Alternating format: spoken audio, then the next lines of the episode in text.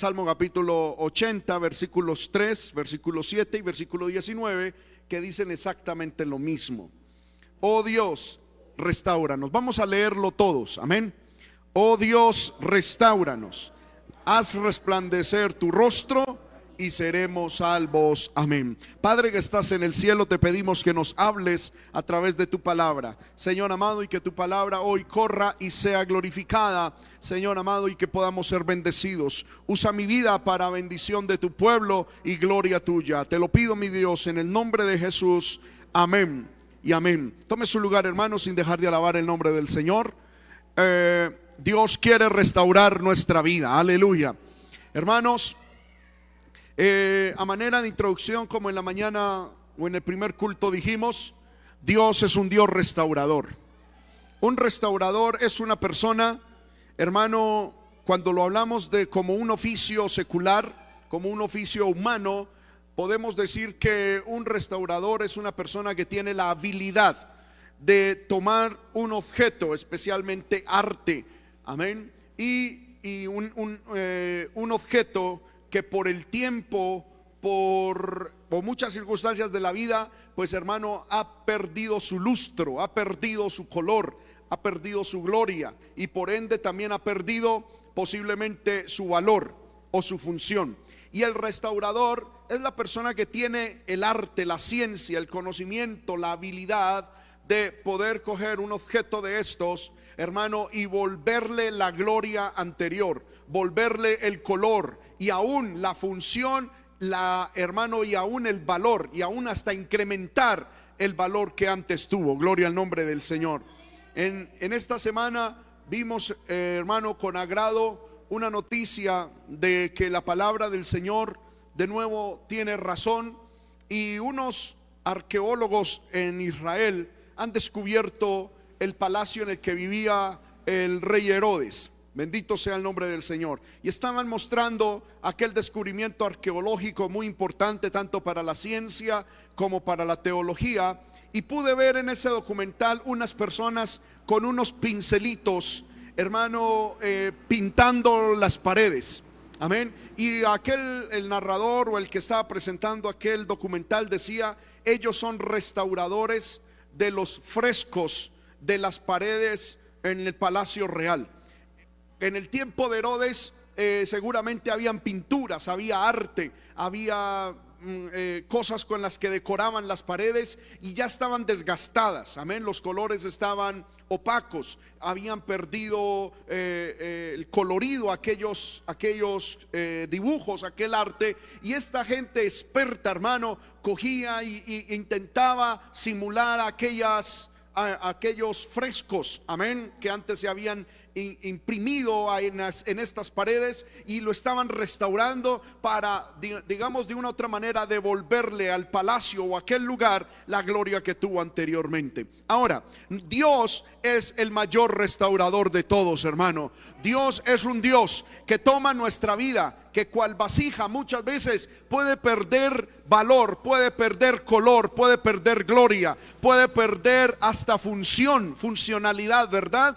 Y Dios, hermano, nos toma, nos levanta. Dios, hermano, vuelve a rehacernos para su gloria y para su honra. Y Dios, hermano, le vuelve a dar valor, sentido a nuestra vida. ¿Cuántos decimos amén? El día que nosotros recibimos a Cristo en nuestro corazón, Dios nos hizo nuevas criaturas. Pero con el tiempo, hermano, muchos creyentes es posible que hayamos perdido la gloria y el esplendor de la gloria de Dios. Posiblemente hemos perdido el color espiritual. De pronto hemos perdido la función con la que Dios nos salvó. Amén. Gloria al Señor. Perdimos, hermano, por las guerras, por las luchas espirituales y humanas que a diario enfrentamos. Amén. De pronto estamos agrietados, estamos destruidos, con el corazón hecho pedazos. Pero aquí les quiero presentar un Dios que restaura, un Dios que levanta, un Dios, hermano, que sana, un Dios que si pudo levantarnos y hacernos del polvo, cuanto más no puede hacer de nosotros personas útiles para su gloria con pedazos de barro que hay en nuestro corazón. Amén. Gloria al nombre del Señor. Dios es un Dios de restauración. Dios restaura ministerios. Dios restaura vida espiritual. Dios restaura matrimonios. ¿Cuántos decimos amén a eso, hermano? Pero hay que permitirle a Dios ser restaurador.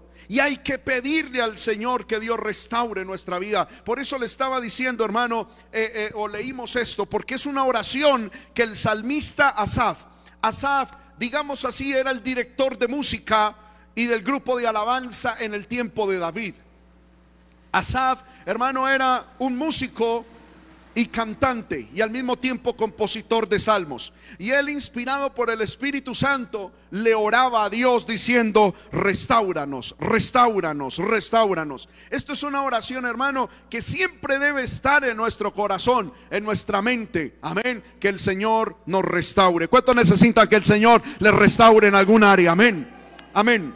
Gloria al Señor. Y hermano, cuando yo estaba meditando en la palabra del Señor sobre esto, encontré que así como Dios está dispuesto a restaurarnos, nosotros tenemos que estar dispuestos a ser restaurados. Amén. Porque he ahí el problema. Dios quiere restaurarnos. La pregunta es, ¿nosotros nos dejamos restaurar?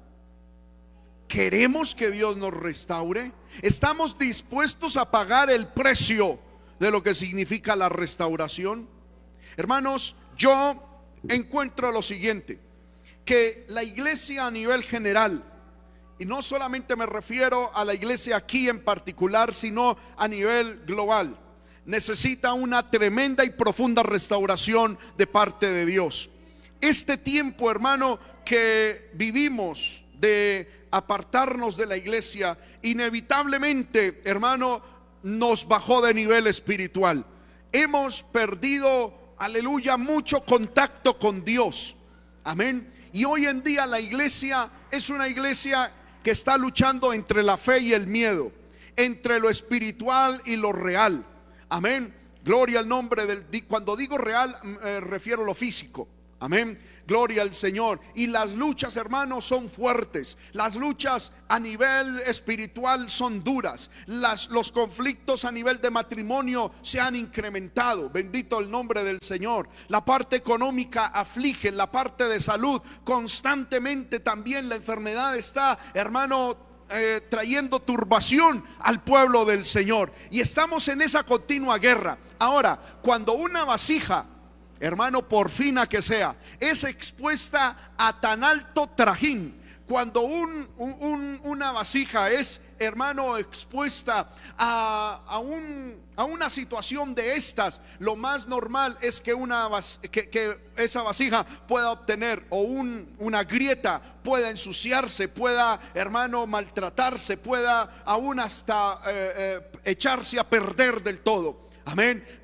Y es normal, hermano, de una u otra manera, yo no estoy aquí juzgando a nadie. Es normal que muchos, muchos cristianos, muchas iglesias y aún nosotros mismos, hermano, estemos bajoneados espiritualmente. Pero Dios es un Dios restaurador, es un Dios que levanta, es un Dios, hermano, que nos vuelve, aleluya, a, poner en el lugar donde nosotros estábamos. Y por qué no decirlo aún, en mejores lugares espirituales. Aleluya.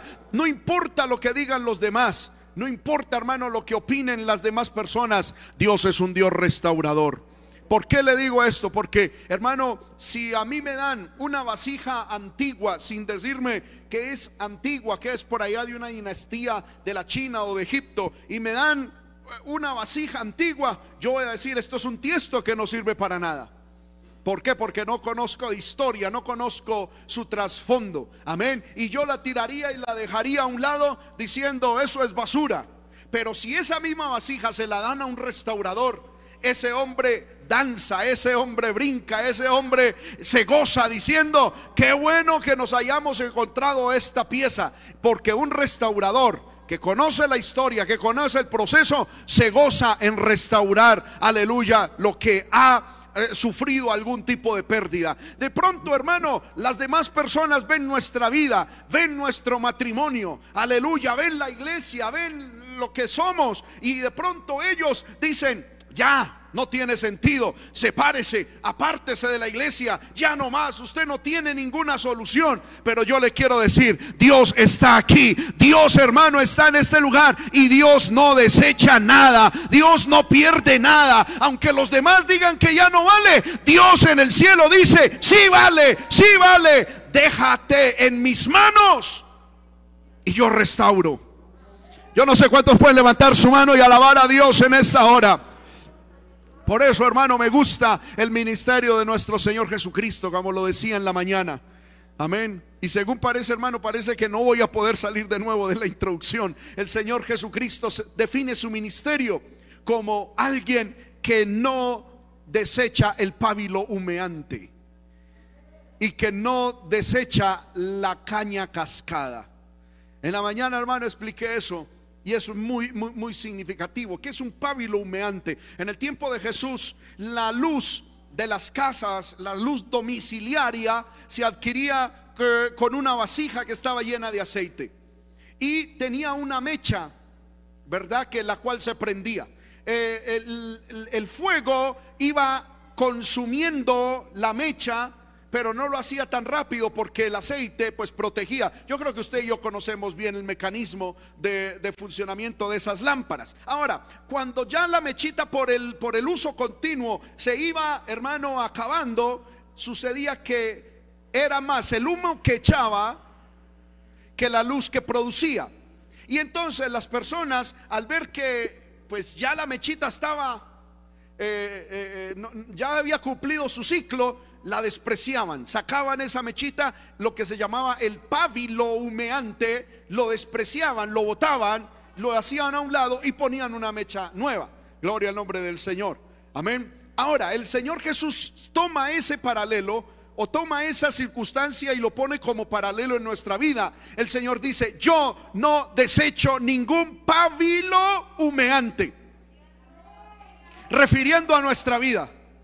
Amén. Muchas veces, hermano, y en estos días, lo decía también en la mañana con mi esposa, pudimos escuchar una persona que dijo algo que a mí me dolió mucho. Amén, y nos dolió mucho. Eh, un anciano ya va llegando a, sus 70 años y este hombre decía, eh, se paró por allá en un rincón diciendo, ya nadie a mí me quiere, yo no soy útil para nada, yo no sirvo para nada, soy un viejo que estorba. Amén. Bendito el Señor. Y muchas veces, hermano, esos pensamientos se nos meten en el corazón. Yo ya no sirvo, ya me hicieron a un lado, ya el Señor no me quiere, ya fallé, ya el Señor, aleluya, no cuenta conmigo. Pero yo le quiero decir, hermano, aunque para la sociedad y para los demás usted sea un pábilo humeante que ya no sirve, el Dios del cielo, Jesucristo, no desecha ningún pábilo humeante. Dios tiene todavía planes contigo. Eres importante para Dios y Dios te quiere restaurar, Dios te quiere levantar. Alguien que levante su mano y glorifique a Dios en esta hora. Aleluya. No importa, hermano, aún lo que hayamos hecho. El Señor trae a mi memoria lo que hizo Pedro. El Pedro negó al Señor. Amén. Y cuando Jesús murió, Pedro Amén. Yo creo que cuando eh, primero Pedro negó al Señor y se fue llorando, amargado de corazón traicioné al que dije que era mi amigo, traicioné a mi amado Señor, traicioné, aleluya, a Dios. Pero bueno, murió. Yo creo que Pedro sintió un fresquito. Digo, menos mal murió. Amén. Porque si hubiera seguido vivo, pues me hubiera tocado verlo todos los días. Y dice la Biblia que al otro día, hermano, cogió su barca y sus redes y se fue a trabajar amén, como amargado, se fue por allá, abandonó todo, cogió uno que otro discípulo y vamos a trabajar. Y, yo creo que ni hablaba ni pensaba el gozo, la alegría, el cántico de Pedro, la espontaneidad de Pedro, eh, el futuro que Pedro se hacía con Jesús, acababa de morir. Primero, Jesús murió y segundo, decía Pedro, yo lo traicioné, yo lo abandoné, yo, yo lo negué, hasta lo maldije, dijo, decía Pedro. Y se fue a trabajar. Primer día trabajando, segundo día trabajando, tercer día trabajando hasta que Jesús resucitó. Y dice la Biblia que cuando Jesús resucitó, unas mujeres fueron a la tumba a, ver cómo estaba el, cuerpo de Cristo, sin saber que Jesús había resucitado. Cuando se le apareció, hermano, un ángel del cielo a estas mujeres. y les dijo, ¿por qué buscáis entre los muertos al que vive? Y decida a los apóstoles, a los discípulos, que Cristo, que Jesús vive. Y dice, y decirle a los discípulos, y también a Pedro. Me llama mucho eso la atención, hermano. Amén. Seguro Pedro se había autocancelado. Pedro se había autoapartado. Él se había autopuesto en disciplina. Él había dicho, ya todo acabó conmigo. Pero es que él no contaba con que nuestro Dios es un Dios restaurador. Es un Dios hermano que restaura. Un Dios que levanta. Y por eso le dijo a las mujeres, díganle a los discípulos que yo vivo. Pero también me hace favor en especial y como un mensaje directo y exclusivo me le dice a Pedro que yo vivo, no para amargarle más la vida, sino para que viniera. Porque hay perdón, hay restauración. Hermano, hay un Dios, aleluya, que levanta. Yo no sé si usted puede levantar su mano en esta hora y glorificar al Señor, hermano.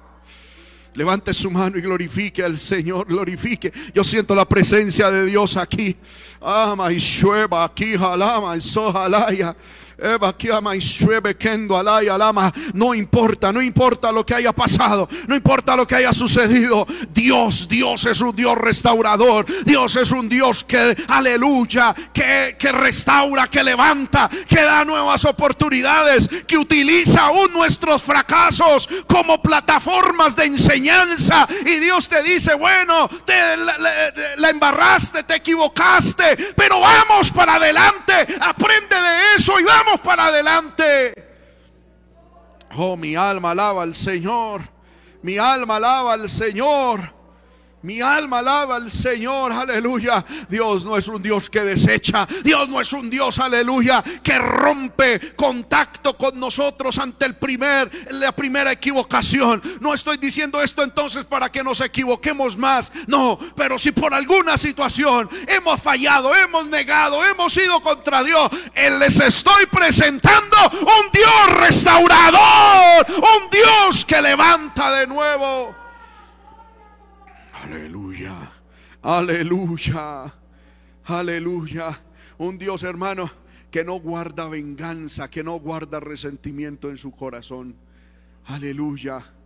Dios, un Dios, les estoy presentando un Dios que se goza en coger esa vasija que es tu corazón. Ese corazón agrietado de pronto ese corazón sucio, de pronto ese corazón quebrado, de pronto ese corazón desechado por tantas personas, aún por ti mismo.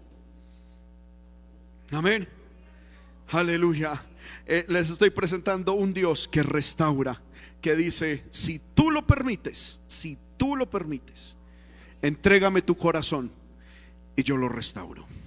Entrégame tu hogar y yo lo restauro. Entrégame la iglesia y yo la restauro. Entrégame tu vida espiritual y yo la restauro. Entrégame tu vida de oración y yo la restauro. Lo que el diablo ha querido quebrar, lo que el diablo ha querido matar, lo que el diablo ha querido destruir. Entrégame el talento que el diablo ha querido robarte y yo lo restauro, te dice Dios. Oh, aleluya, hermano. Yo no sé si usted puede alabar al Señor en esta hora. Quema y llama la jamaya la isalaya. Erreverele bequendua. Llama la mansojalaya. Oh, gloria a Dios. En el libro de Joel, capítulo 2, el versículo. Aleluya. 25. El Señor trae a mi mente, hermano, este texto. ¿Qué había pasado con el pueblo de Israel? Si nosotros vamos a Joel capítulo 1, versículo 4, encontramos, hermano, el, el, proceso, el inicio del declive, de la destrucción del pueblo de Israel. Lo que quedó, dice la Biblia, Joel 1.4, lo que quedó de la oruga comió el saltón, y lo que quedó del saltón comió el revoltón, y la langosta comió lo que el revoltón había quedado. hubo una destrucción total, hermano, hubo una, una situación eh, de total aleluya, eh, penumbra, muerte, destrucción había llegado al pueblo de Israel. Amén. La casa de Dios había quedado desierta. Los, las cosechas se perdieron. Los animales murieron. Una situación terrible en medio del pueblo de Israel. Amén. Pero el Señor le dice a su pueblo, 2, capítulo 2, versículo 12, convertíos a mí con todo vuestro corazón. Es decir, vuelvan a mí con oración, con ayuno. Vuelvan a mí, vuelvan a mí. Y dice el Señor. Y lo más tremendo, dice el Señor, que si ustedes hacen eso, versículo 25, yo os restituiré. Es que ese es mi Dios, hermano, aleluya. Ese es el Dios que yo conozco, el Dios que yo predico. Es un Dios que restaura, que restituye. Dice, os restituiré los años que comió la oruga, el saltón, el revoltón y la langosta, mi gran ejército que envié contra vosotros, y comeréis hasta saciaros. Alguien que grite amén a esto. Comeréis hasta saciaros, alabaréis el nombre de Jehová, nuestro Dios, el cual hizo maravillas con nosotros. Y nunca, dígalo conmigo, nunca, nunca jamás será mi pueblo avergonzado es que ese es el Dios, hermano. Aleluya. Muchas veces nos creamos formas de Dios que no son. Amén. Y pensamos que Dios lo único que está es allá en el cielo con un látigo dispuesto a que cualquier medio error que tengamos, tan, tan, tan. Sí, Dios es un Dios juez justo. Pero Él es Padre misericordioso. El hermano, Él restaura nuestra vida. Aleluya. El Señor nos dice que Él está dispuesto a restituirnos los años, el tiempo. Amén. Que hemos perdido. Ahora, ¿está usted consciente de que necesita esa restauración?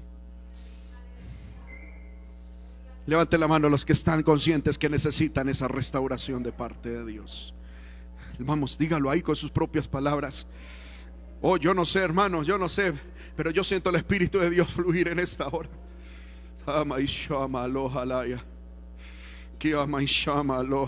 Si tú no necesitas restauración, hermano, no va a pasar nada.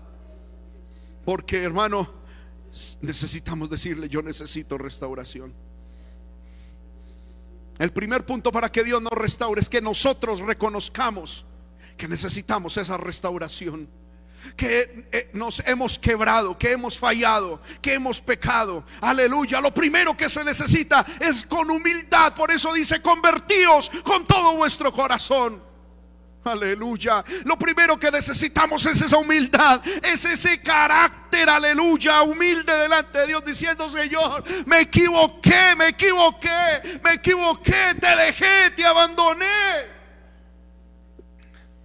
Permití que, Señor amado, el pecado se metiera en mi vida, en mi hogar, donde usted necesite esa restauración.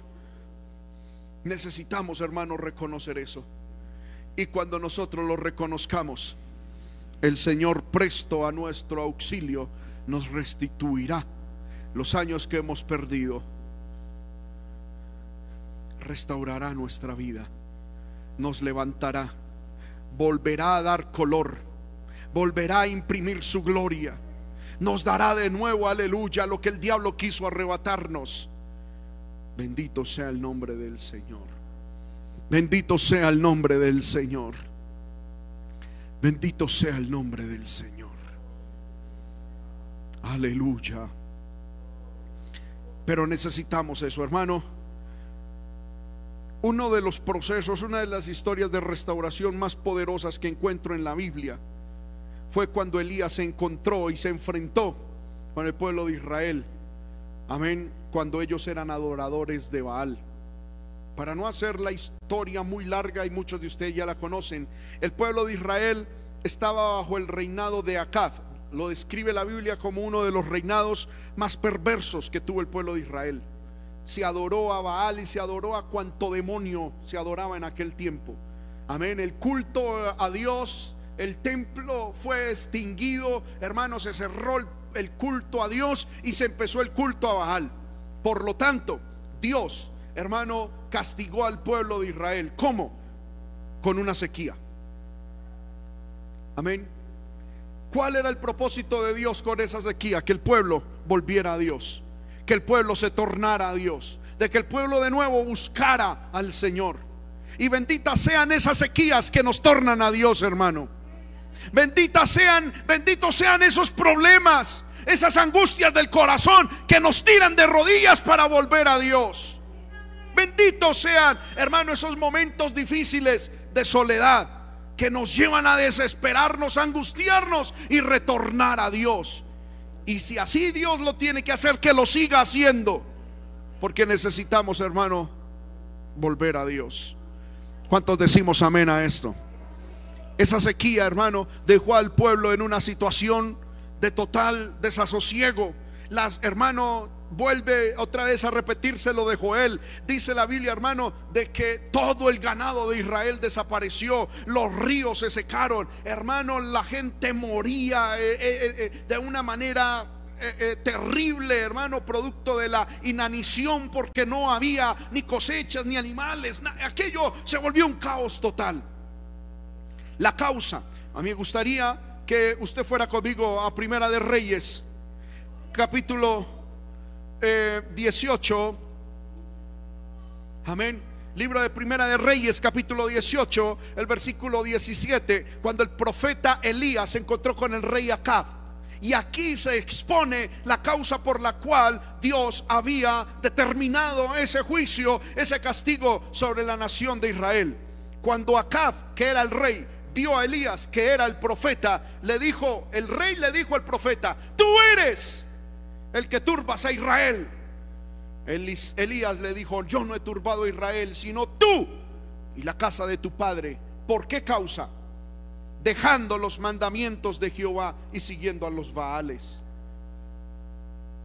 Hermano, porque cuando uno deja a Dios, nada bueno se, le, se puede esperar, nada bueno.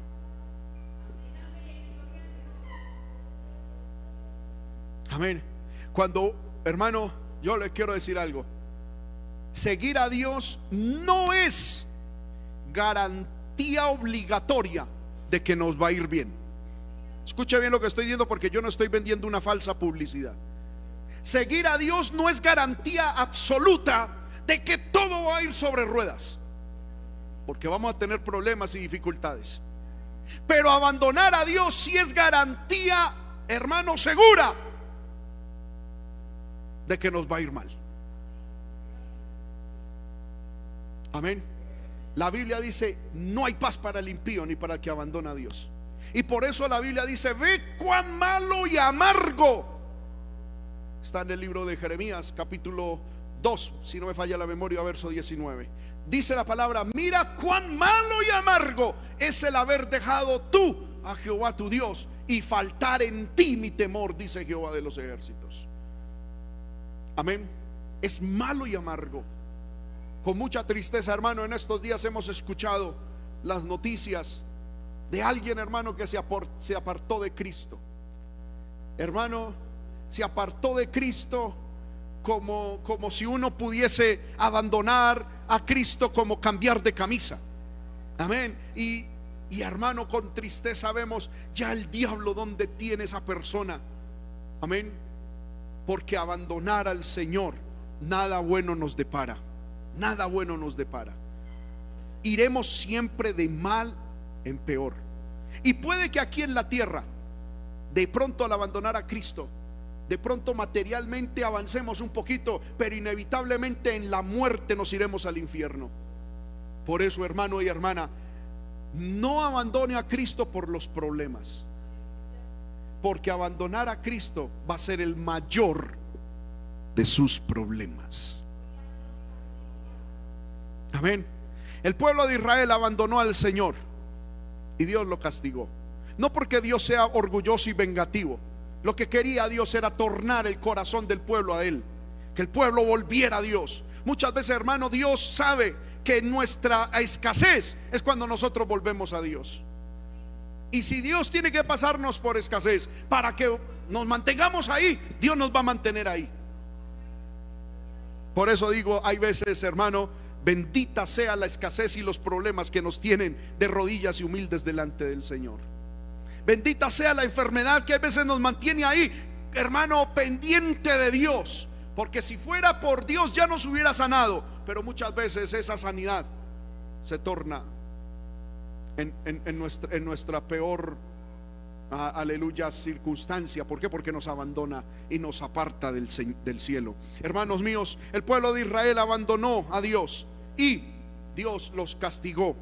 Amén. Ahora, eh, eh, pasaron tres meses, eh, corrijo, tres años y algunos meses, hermano, sin lluvia, hasta que Dios, por medio del profeta, llamó al rey y al pueblo. Y me llama la atención el mensaje que Elías trae al pueblo, versículo 21. Acercándose Elías a todo el pueblo, dijo, ¿hasta cuándo claudicaréis entre dos pensamientos? Si Jehová es Dios, seguidle. Y si es Baal, id en pos de él. Y el pueblo no dijo nada. El pueblo era el pueblo de Dios. Había abandonado a Dios. Si había ido tras los Baales y había dejado la búsqueda de Dios y el cumplimiento de sus mandamientos. Dios, pero Dios quería todavía restaurarlos. Dios no los había desechado. Dios los quería levantar. Dios los quería bendecir. Y lo primero que Dios le dice al pueblo que a quien quería restaurar es, ¿por qué claudican entre dos pensamientos?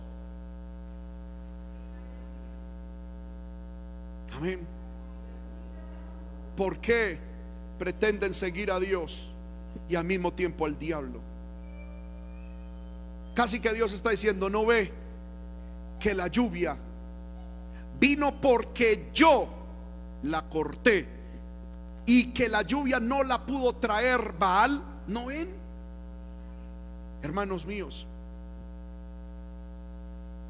y ese mismo pensamiento se debe aplicar a nosotros. No voy a entrar en esos detalles, pero es bueno que nosotros meditemos en nuestros corazones hasta cuándo claudicaremos entre dos pensamientos. Si Jehová es Dios, sigámosle. ¿Cuántos creen que Jehová es Dios? Levante la mano los que creen que Jehová es Dios. Sigámosle. Hermano, pero es que usted no sabe lo que dice mi familia. No importa lo que diga la familia. Jehová es Dios. Él nos bendecirá y nos sacará adelante. Hermano, es que usted no sabe lo que pueden decir mis amigos. ¿Qué importan los amigos? Yo voy tras Dios, que es el único que me puede salvar. Es hora, hermano, de decidirnos por Dios. En serio. Ahora, Dios ayudando al pueblo en esa restauración, Elías, hermano, le dijo al pueblo, solamente he quedado yo como profeta de Jehová, más de los profetas de Baal hay 400. Y empezaron, hermano, ahí un, un ritual. El pueblo de Israel, como era adorador de Baal, con esos eh, casi 850 profetas que había allí, hermano, empezaron a darle culto a Baal, pero Baal nunca respondió.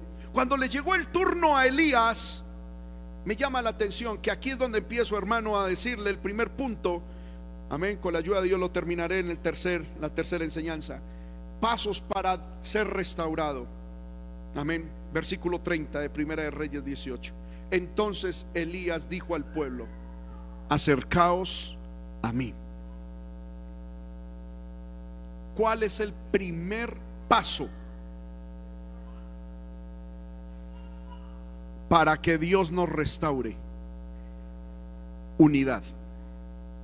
Déjeme mostrarlo de esta manera. El pueblo de Israel en su mayoría estaba adorando a Baal. Habían 850 sacerdotes de Baal. Amén. Y de esos dioses paganos. El rey, la reina, todos eran adoradores de Baal. Y, y Elías dice, el único que he quedado yo es yo, adorador de Jehová. Pero cuando, el, cuando Dios quería restaurar al pueblo y, y, volverles a traer lluvia, lo primero que Dios le pide al pueblo a través de Elías es, acérquense a mí. Hermano, esto es muy poderoso. Por favor, escuche esto y, y le pido al Espíritu Santo que, lo, que le ayude a entenderlo. La unidad es el primer requisito para que haya restauración.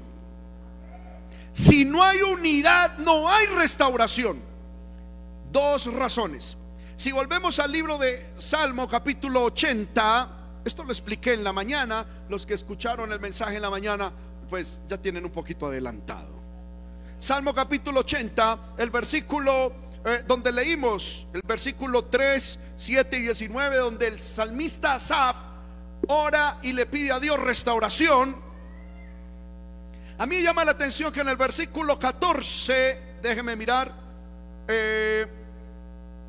14, eh, vamos a Salmo capítulo 80, verso 14, el salmista en su oración pidiendo restauración, pide, dice lo siguiente, oh Dios de los ejércitos, vuelve ahora, es decir, retorna ahora.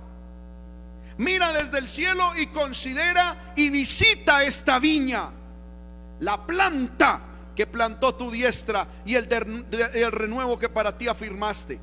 Y el salmista procede a describir cómo está esa viña, cómo está. Versículo 16, quemada a fuego y asolada.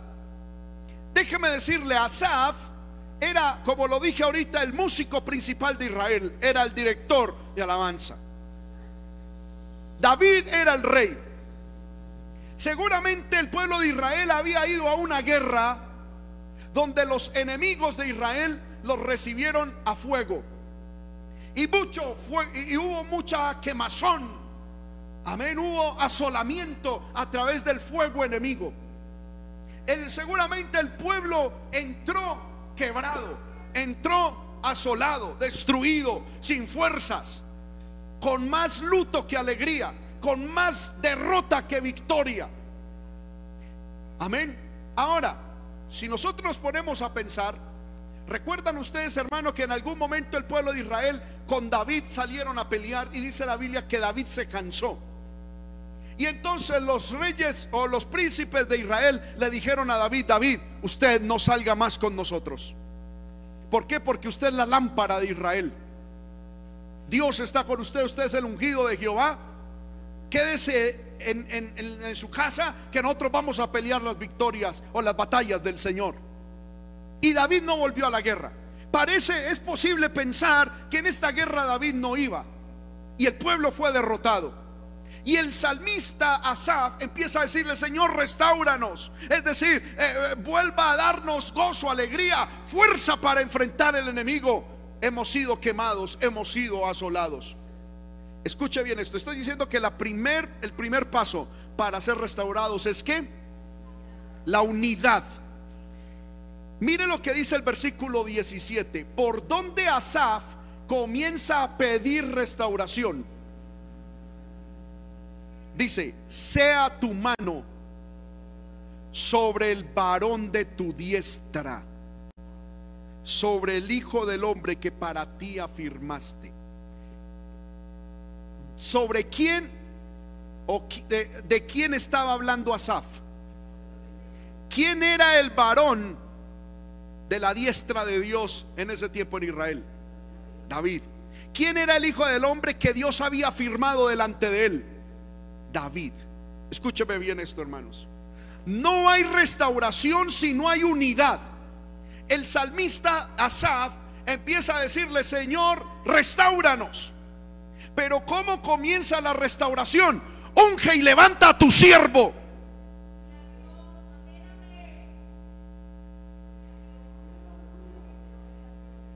Amén. Escúchame bien esto, hermano.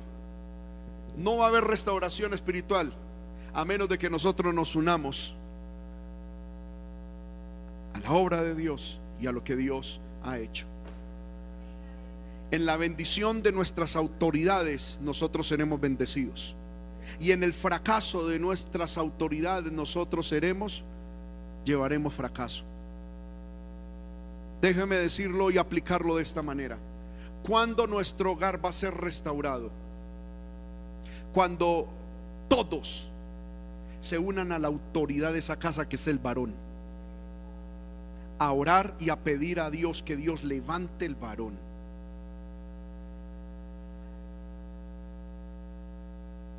Ese, ese amén estuvo más sospechoso que...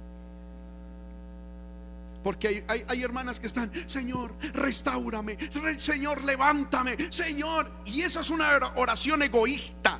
Lo que están diciendo es, Señor, a mí no me importa lo que hagas con mi esposo. Si quieres, llévatelo para el infierno, conviértelo en gato o en, o en carne de salchichón. a mí levántame, a mí úsame, a mí dame paz, a mí dame alegría. Y Dios dice, no es así, mija. La restauración, la bendición siempre viene por un conducto que es la autoridad. ¿Cómo Dios bendice una iglesia en la bendición del pastor? ¿Cómo Dios bendice un matrimonio en la bendición del varón? ¿Cómo Dios bendice un país en la bendición de un presidente? Amén. Yo lo decía en la mañana. Yo he escuchado personas, hermano, que con buena intención, pero no han entendido el principio de autoridad. Hermano, si usted quiere prosperar en la vida y usted quiere ser bendecido, restaurado, guardado, entienda y estudie en la palabra el principio de autoridad. Y eso es, eso es una cosa, hermano, impresionante. Yo he escuchado hermanos, así como nosotros, que somos ciudadanos del común, orar por Colombia. Señor, te entrego a Colombia, te entrego a Boyacá, te entrego a Sogamoso. ¿Y es que acaso es nuestro? Esa oración no pasa del techo porque no, no está fundamentado en el principio de autoridad. ¿Sabe quién es el que debería decir eso? El presidente. Si el presidente se para, hermano, y en una oración de dos minutos llega y dice, Dios de Abraham, de Isaac, de Jacob, Dios de Israel, te entrego a Colombia, gobierna en Colombia, ahí empieza a fluir el poder de, porque es la autoridad. Si me estoy haciendo entender? Por eso es que hay, muchas hermanas que se llaman, Señor, bendice el hogar, bendice el hogar, reprendo al diablo. Y parece que nada pasa. Porque lo que usted tiene que hacer es unirse a su esposo y decirle, empezar a clamar por su autoridad. Señor, si es que su esposo es inconverso, si es que su esposo no entiende, Señor, doblega el corazón de este varón para que cuando él sea doblegado y entienda tu palabra, tu bendición nos llegue a nosotros a través de él.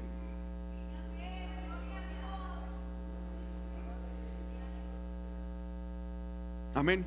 Este es un concepto, hermano, que los judíos lo tienen clarísimo y por eso, entre muchas otras cosas, son bendecidos. Yo tengo contacto con alguno que otro judío que no son cristianos, sino judíos. Hermano, y de varios de ellos yo he recibido esa enseñanza que me dicen, por ejemplo, aunque yo sé que, bueno, que el Señor entienda, este, nos haga entender esto. ellos nos dicen que ellos se preocupan más por el bienestar del líder espiritual que aún de ellos mismos, porque en la bendición del líder espiritual de ellos es que fluye la bendición para ellos. En nuestra mentalidad no está eso. Amén. Vea, hermano, yo hablé un día con un judío. Yo le invito a que usted entienda lo que estoy predicando. No piense que estoy hablando a favor de mí algo. Yo hablé un día con un judío que decía que en la comunidad, lo que ellos llaman la Keilah de ellos en la sinagoga, dice que cuando van a un lugar, por ejemplo, se reúnen varios judíos, amén, entonces ellos piden a alguien que dirija, amén, eh, eh, eh, esa, esa Keilah o esa sinagoga o esa, esa comunidad. Y ellos dicen que ellos se ponen a mirar, eso me lo enseñó un judío en Medellín, y decía, nosotros nos ponemos a pensar, ¿cómo es posible que nosotros tenemos buenas casas y nuestro líder de pronto está pagando arriendo. Y dice, todos se reúnen a darle una casa que esté más o menos al nivel de todos. Porque ellos dicen, en la bendición de nuestro líder, es decir, se unen a la autoridad. Y en la bendición de la autoridad fluye la bendición para ellos. Este hombre me decía, nosotros en este momento, y vuelvo y repito hermano, no lo estoy diciendo ni por mí, nada, nada, solo que entendamos el principio de autoridad. Este hombre me decía, nosotros nos pusimos a mirar que el rabí, el rabino de ellos, hermano, pues estaba con un carrito viejito. Y, y todos dijeron, tenemos, ¿cómo es posible que nosotros con carros terribles y nuestro líder no? Y dice, le cogimos el carro al líder y le pusimos uno nuevo y casa nueva y todo, porque en la bendición de Dios para Él nos llega la bendición a nosotros. Es que eso es entender el principio de autoridad. Es como que, hermano, un general de la República llegue a hablar y a darle una misión a un soldado raso. Con ese solo acto se pasó por encima toda la línea de mando, capitanes. Bueno, no, no, no conozco bien la autoridad de los, pero se la pasó por alto, se los burló. La orden tiene que venir de allá, acá, acá, acá, acá y luego le llega el de abajo. Si me estoy haciendo entender, entiéndame, es el diseño de Dios. Nunca va a haber restauración para una iglesia si la iglesia no está unida a Dios y a los varones que Dios ha puesto como líderes dentro de la iglesia. No va a haber restauración para un hogar si no hay unidad con el varón que Dios ha puesto. Hermano, pero es que es un impío, es casi que hijo de Belcebú. Ese hombre, únasele y empiece a pelear por ese varón, a que Dios convierta su corazón, a que Dios lo doblegue. Y en la bendición de ese varón, que es la cabeza del hogar, vendrá la bendición a la casa. Por eso el salmista Asaf dice, Señor, restauranos. Y cuando está pidiendo restauración para Israel, dice, Señor, lo primero que tienes que hacer es ungir a David.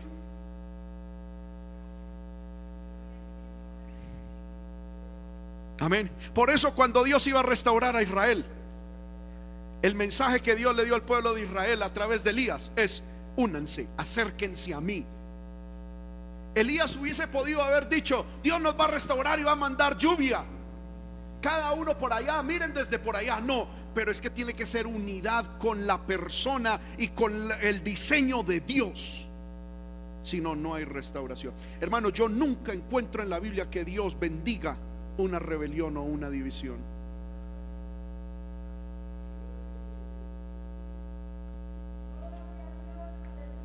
Ustedes me están mirando raro.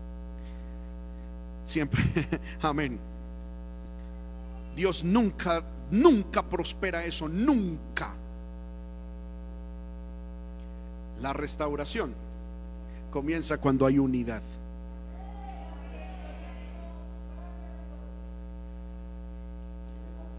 Si no hay unidad, hermano, empaque y vámonos porque no va a haber nada. Así nos desgañotemos gritando, restauranos, levántame. No hay tal cosa. hermano, yo lo encuentro por toda parte, por toda parte debe haber unidad. Amén. Como Dios restauró su pueblo, su pueblo espiritual, que es la iglesia, cuando estaban unánimes juntos. Amén. Cuando, cuando el pueblo de Israel era esparcido. Por ejemplo, hermano, cuando Dios va a traer restauración al pueblo de Israel a nivel histórico y nacional, que es en el milenio. Cuando los, los, los integrantes de las doce tribus de Israel se unan de nuevo en Israel. El primer paso para la restauración espiritual es la unidad. Si no hay unidad, no hay nada. Y unidad es entender el diseño de Dios. Es el diseño de Dios. Amén. Se fueron los amenes, hermano, a comparación de ahorita. Queremos restauración, empecemos a estar unidos. Sin unidad no hay nada. No puede haber nada. Pero Dios te quiere restaurar, Dios te quiere levantar. Amén. Es que es así de sencillo. Yo con esto termino, hermano. Los otros puntos no sé cuándo los voy a dar, porque no me va a alcanzar el tiempo en la otra enseñanza. Para un, restaurador restaurar una vasija, primero tienen que estar todas las piezas juntas. ¿Sí o no? Si usted va a restaurar una vasija que se cayó, Usted no puede decir, eh, eh, eh, la restauré, pero me hacen falta dos piezas que se fueron. No, no hizo nada.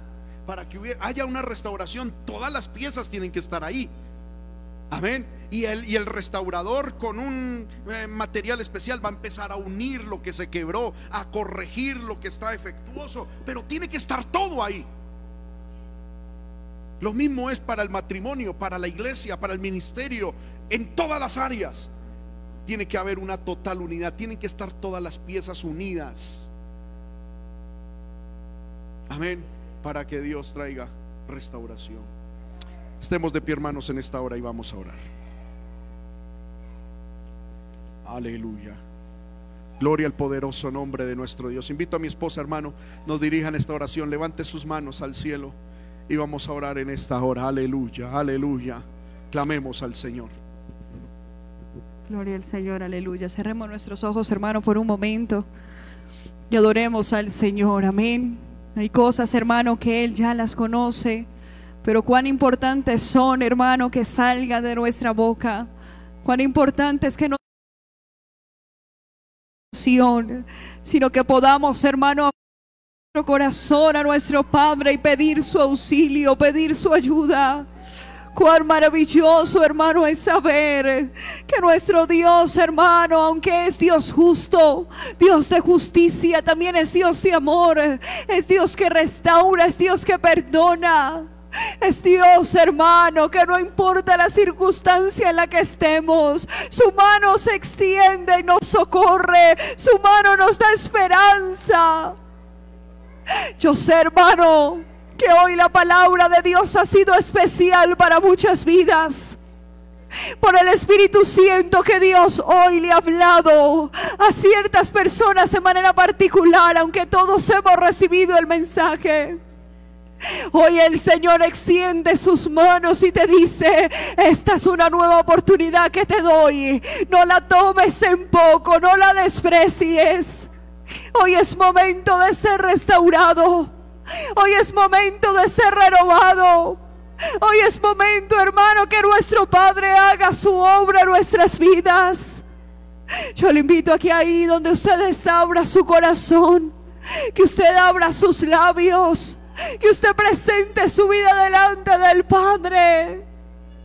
Si mañana o si esta misma noche el Señor viniese, ¿cómo hemos de estar? ¿Cómo hemos de presentarnos delante de nuestro Señor? Oh, amado Dios, te adoramos. Oh, amado Dios, tu pueblo, Señor, en esta mañana te exalta. Te damos gloria, te damos alabanza, damos honor a tu nombre. Ayúdanos, Señor, a atesorar tu palabra, a que tu palabra quede grabada en nuestro corazón, a que tu palabra haya cabida a lo más profundo de nuestro ser. Que en esta hora podamos identificarnos, Señor, con ella. Que podamos actuar, Señor, a fin de dar gloria a tu nombre. Mira aquellos, Señor, que están débiles en su fe. Aquellos que han quedado lastimados, oh Dios.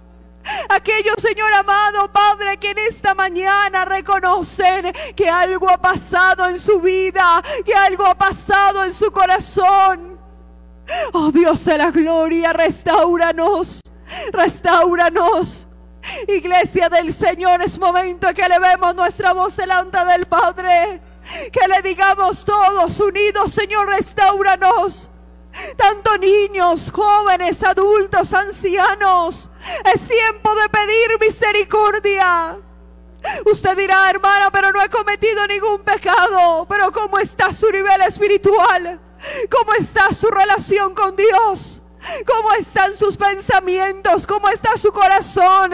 ¿Cómo está su fe delante del Señor? Es momento para que le digamos, Señor, restaura nuestra vida. Restauranos, Señor. Restaura nuestro corazón, oh Dios de la gloria. Padre, en esta mañana te lo pedimos. En esta mañana pedimos tu misericordia. Pedimos, oh Dios, que tu mirada, Señor, nos ayude. Satanás, Señor, ha intentado, Padre, hacernos quedar aquí. Hacernos, Señor, de fallecer en esta carrera. Día a día la voz del diablo en nuestra mente, en nuestro oído, diciendo no hay esperanza, no hay opción, ya estás condenado a vivir de esta manera, ya estás condenado a seguir de la misma forma, pero que el Señor lo reprenda, que el Señor lo reprenda. Hay esperanza en Cristo, hay libertad en Cristo, hay sanidad en Cristo, hay restauración en Cristo. En esta hora, hermano, el Señor restaura. El Señor levanta. Pero es necesario que entendamos, iglesia del Señor, que no es en nuestras fuerzas. Que la restauración no viene por nuestra voluntad. Que la restauración no viene solo porque nosotros queramos. La restauración proviene del Padre.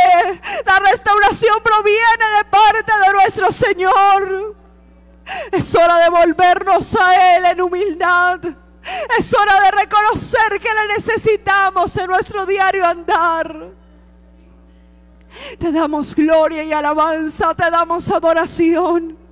Te damos honor, Señor, a ti en esta mañana. Gracias, gracias por lo que estás haciendo con tu pueblo.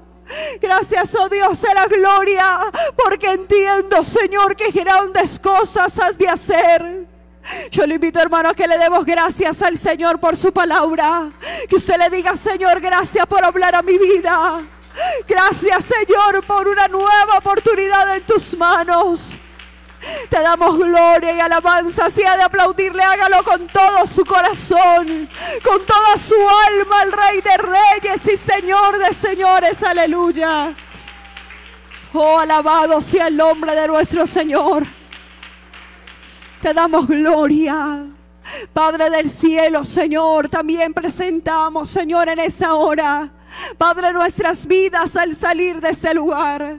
Te agradecemos, Señor, por tu palabra, por lo que has de hacer. Ruego, Señor, que este pueblo vaya bajo tu cuidado, bajo tu bendición. Que seas tú sustentándolo, guardándolo, Señor. Que en esta semana podamos escuchar testimonios de victoria, testimonios, Señor, de renovación que tú has hecho. Entregamos a este pueblo a tu fiel cuidado en el nombre del Padre, del Hijo y del Espíritu Santo. Amén y amén. Gloria sea el Señor.